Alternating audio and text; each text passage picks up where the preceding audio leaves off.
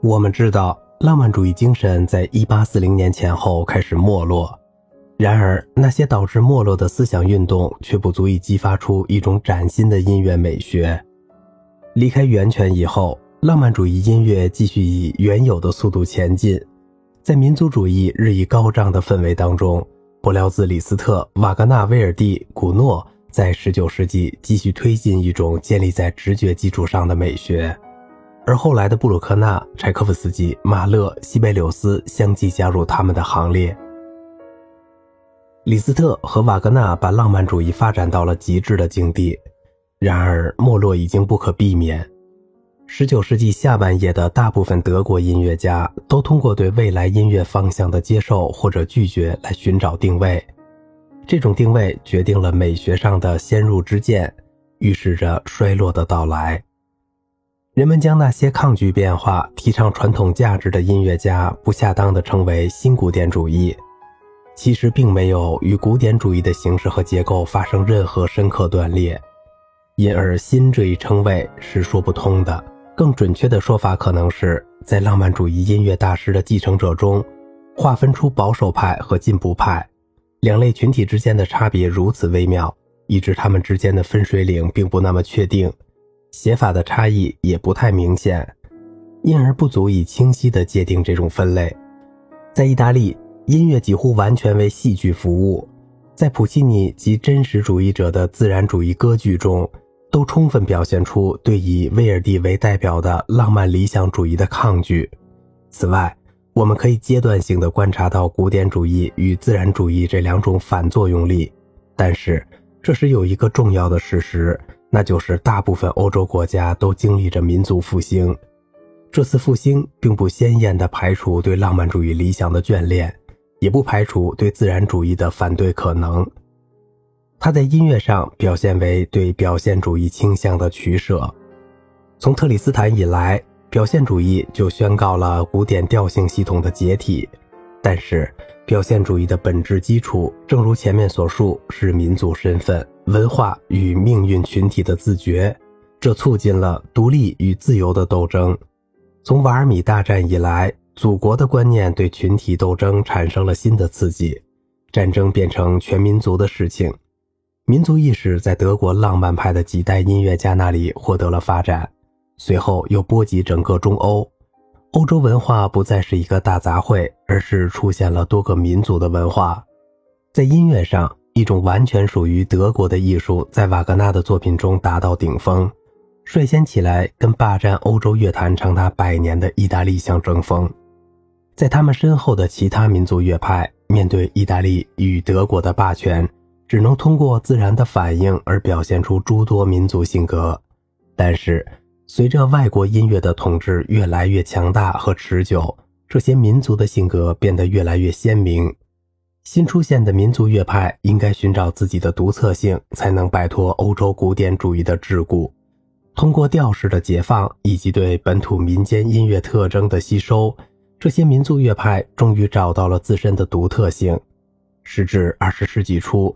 当德国表现主义和法国印象主义产生出众多崭新的音乐趋势之时，唯有那些建立在富有生命力的民间文化基础上的民族乐派才能生存。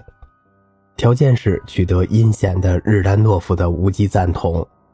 为什么我们总要拉着意大利奶妈的裙子才能往前走呢？这是康斯坦丁·布拉伊洛尤转述的一位俄国音乐家的话。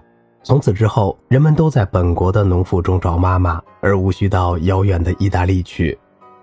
意大利乐派始于蒙特威尔第，其特点是一种通过师生传承而波及整个欧洲的声乐和器乐风格。意大利人是天生的音乐家，正如其他民族是天生的战士或者商人一样。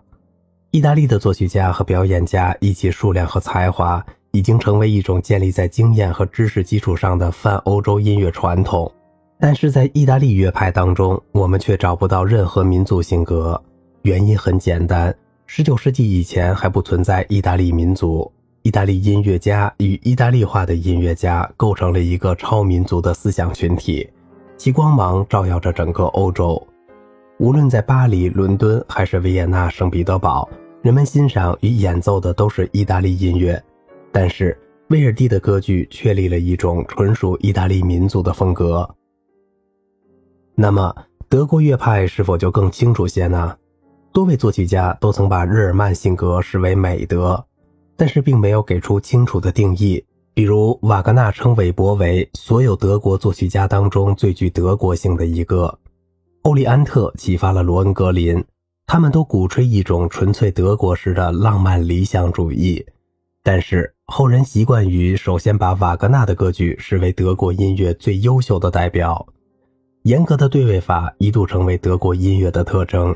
此后，它的特征将是浪漫主义、英雄主义灵感、庞大无度、幽暗而强有力的抒情性、声音的急剧动荡。然而，舒曼把简洁视为日耳曼艺术的特点之一，勃拉姆斯也持相同的观点，并宣称李斯特那种光辉照人的冗长音乐不具有德国性。瓦格纳的音乐开创出许多生气勃勃的前景。他不是提出一种让人效仿的典型，而是一种让人超越的典型，并且将一部分欧洲音乐带上一种泛调性表现主义的道路。然而，一个民族的音乐不能有过多的演变，它的身份是通过传统的稳定性确立下来的。我们不能像那些只会模仿肤浅特点的笑贫者一样。要知道，只有兼收并蓄的演变，才称得上是瓦格纳的传人。相反，我们却可以把勃拉姆斯视为一派宗师，尽管他宣称古典主义并不具有纯粹意义上的德国性。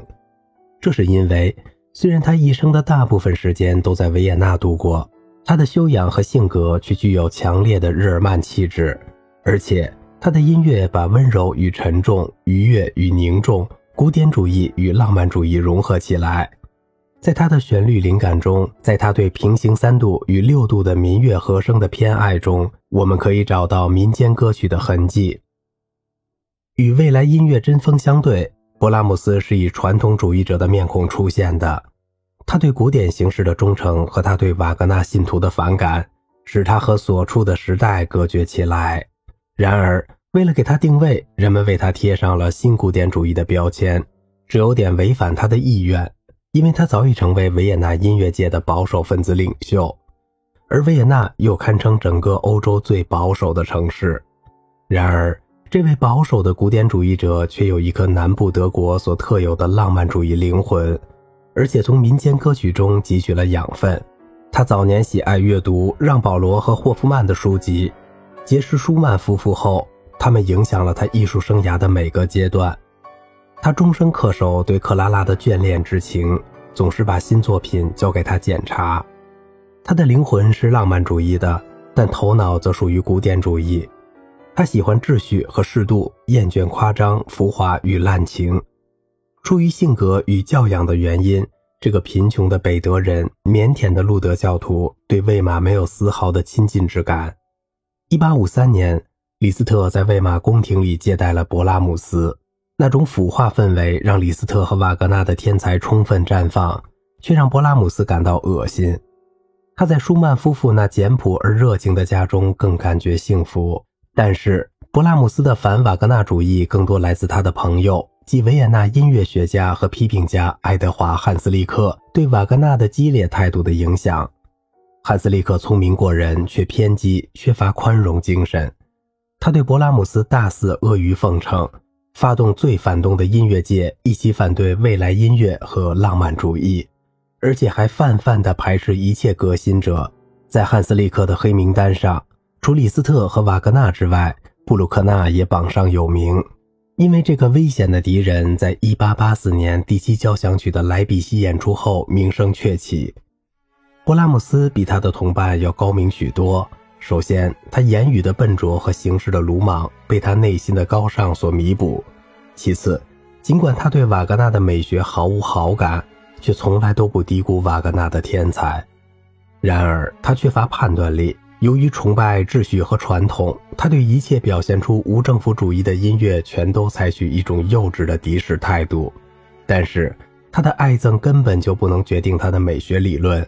他喜欢巴赫、贝多芬、舒曼、德沃夏克、格里格、瓦格纳的纽伦堡的民歌手，威尔第的安魂曲，施特劳斯的圆舞曲，比才的卡门。